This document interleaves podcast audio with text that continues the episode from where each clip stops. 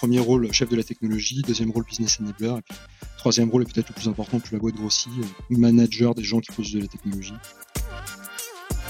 Dans un rôle comme celui de Batch, c'est encore plus important parce que comme tu peux l'imaginer, on vend de la technologie à des grands groupes et euh, bah, ces grands groupes, ils ont besoin à un moment donné euh, d'avoir d'avoir un interlocuteur technique et, euh, souvent le premier avant-vente de la boîte, ça reste le CTO dans cette boîte de SaaS.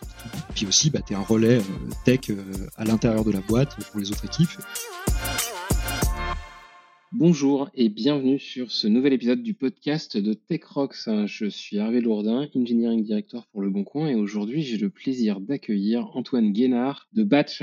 Antoine, je te laisse te présenter en quelques mots. Merci Hervé, je suis très content de participer au podcast, podcast que j'écoute. Donc, je m'appelle Antoine Guénard, moi j'ai 34 ans, je suis effectivement chez Batch, une société que j'ai cofondée il y a 7-8 ans et dans lesquelles j'occupe deux rôles, celui de Chief Technical Officer CTO et celui de Chief Product Officer euh, CPO. Je gère des équipes aujourd'hui d'environ 30 personnes dans une boîte en croissance, donc euh, 50 personnes à la fin de cette année. Et ça se split du coup entre une équipe tech de à peu près 25 personnes et une équipe produit de 5-6 personnes aujourd'hui. Voilà. Je, je peux dire de personnel, euh, je n'ai pas le temps d'avoir des passions, de faire du sport, euh, mais j'ai deux enfants qui occupent tout le reste du temps que je ne passe pas au travail. Bravo, euh, c'est un job en plus à double casquette qui doit occuper une bonne partie de tes journées hors casquette de papa. Et alors du coup, est-ce que tu pourrais nous raconter un petit peu quel était ton parcours pour en arriver là, à ce, ce job hybride de CPO-CTO Écoute, ça fait bah, maintenant ça fait un peu plus de 15 ans que je travaille. Pourquoi? Parce qu'en fait, j'ai pas fait d'études, je suis complètement autodidacte. Euh, je crois pas que ce soit un parcours euh, particulièrement anormal dans cette industrie, euh, mais c'est vrai que j'étais passionné par euh, l'informatique et plus spécifiquement le web bah, quand j'étais au lycée. j'ai commencé à apprendre à designer, coder, l'infra, parce que j'avais envie d'être complètement autonome pour créer des projets. Et ça, ça m'a amené à mes premières expériences professionnelles finalement dès mes 18-19 ans. Comme j'étais un peu couteau suisse, je faisais plein de trucs, j'étais incapable de choisir.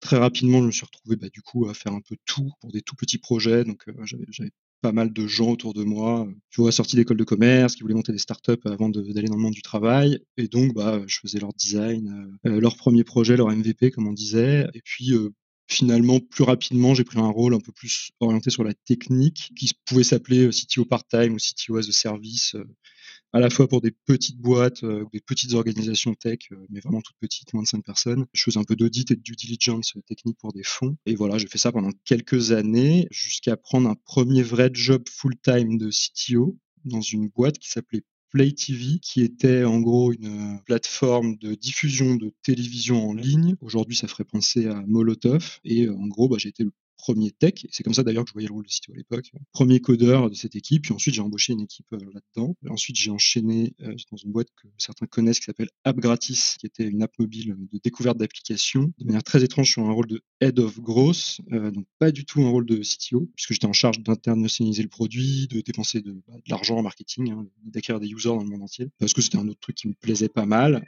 Et puis rapidement, j'ai pris de plus en plus des casquettes un peu plus produits, parce qu'il n'y en avait pas. Et ça, ça m'amène bah, à ma dernière expérience qui est Batch, à la suite de l'aventure gratis, euh, on a démarré un nouveau projet euh, qui est Batch. Euh, bah, j'ai pris la casquette de CTO et de CPO dans cette équipe-là. Donc un parcours pas particulièrement atypique, mais qui a toujours été un peu entre la tech, le produit et un peu le, je dirais pas forcément le marketing, mais en tout cas le business, qui à mon avis sont des traits assez importants aussi de ces deux rôles. Pas si classique que ça, moi j'ai envie de dire quand même, parce que rentrer par un peu tech couteau suisse, faire de la, de la croissance euh, pour euh, revenir à la tech derrière, ça fait une ellipse un peu, un peu moins habituelle qu'à l'accoutumée.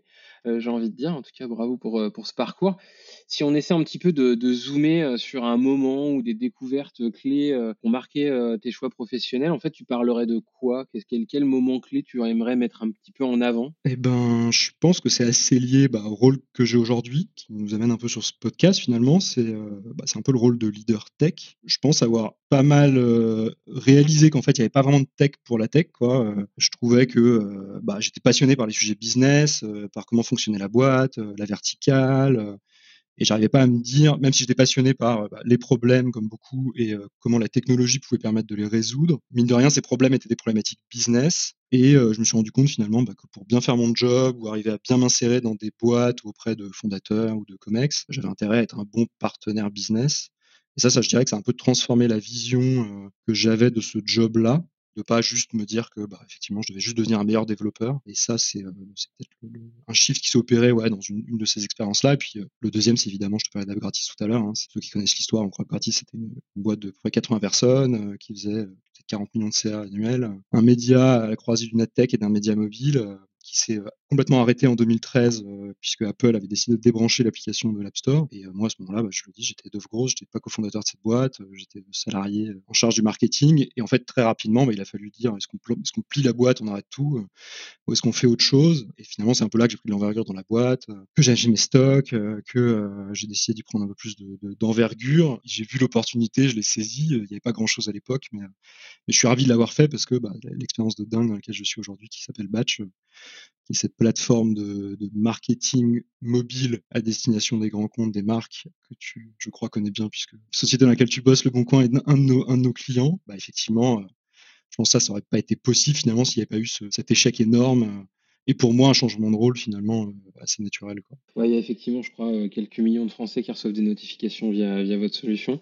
Alors du coup, à, l'issue de cette expérience-là, est-ce que euh, tu t'es construit une, une, définition de ce que c'est pour toi un tech leader? Si tu devais pitcher ce que c'est pour toi un tech leader à quelqu'un, ça serait quoi? Bah écoute, ce que je te disais, je pense que au départ, tout cas, j'étais jeune, euh, CTO, c'était assez ronflant sur la carte de visite, euh, mais littéralement, à ce moment-là, je pensais qu'être un tech leader, c'était euh, bah, d'être quelqu'un qui était le boss de la technologie, donc le boss des codeurs, le meilleur codeur. J'ai évidemment évolué là-dessus. Aujourd'hui, je dirais que c'est trois casquettes, en tout cas dans mon rôle chez Batch. Effectivement, c'est d'être le, boss de la technique, mais plus la boîte grossit, moins je le suis. J'ai besoin d'être bah, finalement de m'appuyer sur des gens très forts à la technique, des développeurs très forts, des leads très forts, des engineering managers très forts, des architectes très forts pour prendre finalement des meilleures décisions technologiques que moi. Donc ça tend à dire que bah, j'ai juste besoin de comprendre ce qu'on fait euh, pour être un bon euh, leader de la technique. Le deuxième aspect, c'est un peu d'être un business enabler. Euh, ce que je te disais, je pense qu'on a besoin de ne pas avoir d'aversion pour le business dans ce rôle-là. si on est auto-centré sur les problématiques techniques, ça sera difficile de devenir membre d'un COMEX et de participer bah, avec des fonctions revenus, des fonctions finance euh, et d'autres fonctions stratégiques de la boîte. C'est très difficile d'avoir une place à cette table-là. Et euh, dans un rôle comme celui de Batch, c'est encore plus important parce que comme tu peux l'imaginer, on vend de la technologie à des grands groupes et euh, bah, ces grands groupes, ils ont besoin à un moment donné d'avoir d'avoir un interlocuteur technique et, et, souvent le premier avant-vente de la boîte, ça reste le CTO dans ces boîtes de SaaS B2B. Puis aussi, bah, tu es un relais tech à l'intérieur de la boîte pour les autres équipes. Et enfin, tu es un relais des sujets business de la boîte pour les équipes tech. Euh, donc ça, c'est un peu ce que j'appelle business enabler. Et puis enfin, le troisième, et c'est celui que j'ai le plus développé ces dernières années, avant d'être le manager de la technologie, tu es le manager des gens qui font la technologie. Et donc, euh, bah, de ce point de vue-là, euh, tu dois les aider à maximiser leur capacité, en gros, à livrer tes projets, ton produit, donc en gros du code de, de, très haute qualité le plus vite possible. Chez nous, on met la qualité au-dessus de la vitesse, mais les deux restent extrêmement importants. Et à ce titre-là, bah, je reste dans un rôle de challenge. Mon boulot, c'est effectivement de trouver les pains opérationnels ou d'exécution qui permet pas de livrer la stratégie, de challenger les choix techniques peut-être aussi parfois. Et juste si euh, bah, j'arrive à un moment donné euh, à faire réfléchir quelqu'un ou à le faire euh, réviser son choix, on dit souvent, tu sais, c'est build versus buy. peut-être que les techs peuvent avoir tendance parfois à vouloir trop souvent réinventer la roue, builder peut-être parce qu'ils sont confrontés dans le produit que tu construis à des problèmes techniques peut-être pas si intéressants, donc ils vont en chercher ailleurs, en réinventant la roue sur des choses qu'on ne devrait pas construire, qui n'apportent pas de valeur au business. Mon rôle, c'est peut-être aussi ça de temps en temps, c'est de rappeler qu'est-ce qui est corps pour nous, qu'est-ce qui crée de la valeur pour la boîte, euh, qu'est-ce qu'on pourrait aller acheter ailleurs, euh, qu'est-ce qui remplit 70%, euh, 80% de nos besoins et c'est peut-être suffisant. Voilà. Mais je dirais qu'en gros, donc premier rôle chef de la technologie, deuxième rôle business enabler, et puis troisième rôle est peut-être le plus important, plus la boîte grossit, manager des gens qui produisent de la technologie. Et je pense que tu es assez d'accord avec moi parce que tu es dans une organisation bien plus engineering, beaucoup plus grosse, euh, dans laquelle ça fait tout son sens, puisqu'il y a des gens qui s'en occupent à temps plein de ce management de l'engineering. Ouais, je suis assez aligné. J'aime bien ce triptyque que tu, tu nous définis. Alors, tu, entre les lignes, tu parlais de chef de la techno. Est-ce que c'est le meilleur codeur ou pas euh, Est-ce que toi, du coup, tu codes encore? C'est une question qu'on pose souvent euh, aux tech leaders qu'on reçoit dans ce podcast. Bah, dans mes expériences précédentes, j'avais codé pas mal. J'étais souvent le premier codeur, rarement le meilleur. Et là, sur Batch, c'est assez particulier parce qu'on a commencé Batch avec les équipes d'Agratis, donc il y avait déjà une grosse équipe euh, d'ingénieurs, de développeurs euh, qui a construit Batch. Pour autant, euh, j'ai codé deux, trois produits annexes qui ont servi aux clients ou à des équipes internes. Aujourd'hui, je le fais plus du tout. Je pense que depuis deux ans, j'ai quasiment pas codé. Tout ce que j'ai codé est considéré par de la dette technique par mes équipes, donc j'évite de, de continuer à le faire et je les laisse tranquillement remplacer ces projets-là. Mais donc non, aujourd'hui, je considère que j'ai pas besoin de continuer à coder pour bien faire mon job. Ça reste quelque chose qui est passion pour moi. Euh, et du coup, pour compléter ce que je pourrais dire, ce que je perds d'une certaine manière en ne codant plus, en ayant moi-même plus forcément les mains cœur, dans le cœur du réacteur, je le compense par une, peut-être une forte curiosité, quoi. Je pense que si tu es curieux, euh, tu à peu près aucune limite à ta progression. Et moi, je suis curieux de tout, donc je pose des questions à mes équipes, je les saoule, j'essaie de comprendre tout ce qu'on fait, je lis des trucs que je comprends parfois assez moyennement. Et euh, ça, ça m'aide bah, finalement à rester peut-être pertinent sur la technologie. Ce qui, ce qui fait le lien avec un point qu'on avait évoqué quand on, a, on, fait connaissance, où tu me disais que pour toi, la, la, curiosité était probablement la, la, qualité la plus importante pour un tech leader.